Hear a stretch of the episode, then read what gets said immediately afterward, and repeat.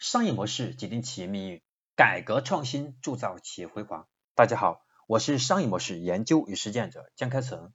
那么今天我将和大家分享的是我们商业模式创新课程的第一百八十六讲，从私域流量到超级用户的两大要素。所谓的超级用户和超级会员，它都是非常经典的重构性或者复购率极高的用户。的确，第一次购买，特别是包括用户第一次付费成我们会员体系的。或第一次购买我们产品的都是最难的，因为这个时候信任成本是最重要的。如果用户觉得信任成本很低，那么用户更容易进来。有趣的是，随着我们购买次数的增加之后，那么他们成为超级用户的可能性就越大。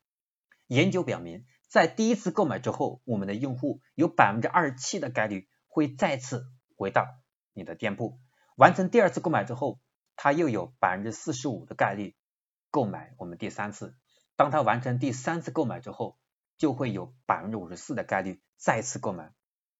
通过 ARPU，我们可以看得出来，这是一种非常典型的建立用户私域流量池的方式，来帮助我们把 GMV 型的超级用户实现私域流量。从私域流量到超级用户，我们需要做好两件事情。第一件事，应该如何去从私域的普通用户中挖掘超级用户？第二件事情。如何让超级用户或者是超级会员真正的是发挥价值？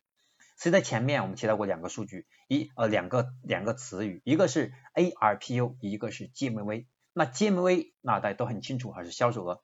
那么下一个重点的要和大家聊一聊什么是 ARPU，和大家做一个分享。那到底什么是 ARPU 呢？它是每年用户平均收入。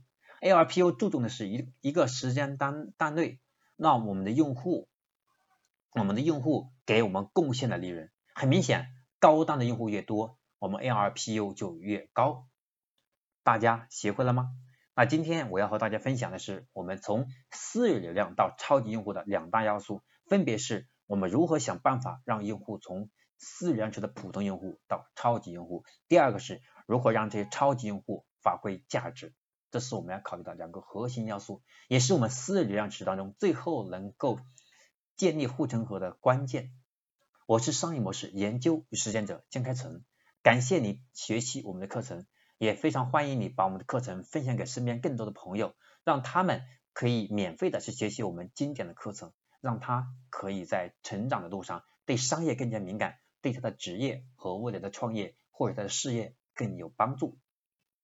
那下一讲我将和大家分享的是我们商业模式创新课程的第一百八十七讲。如何搭建流失预警模型塔？因为我们在用户经营当中，肯定还会有我们的某些原因导致用户会选择离开。那么如何去做这个预警，让我们开始有警示，重视这些问题？这是我们第一百八十七要讲的重点。OK，今天我分享就到这里。我是商业模式研究实践者江开成，我们下一讲再见。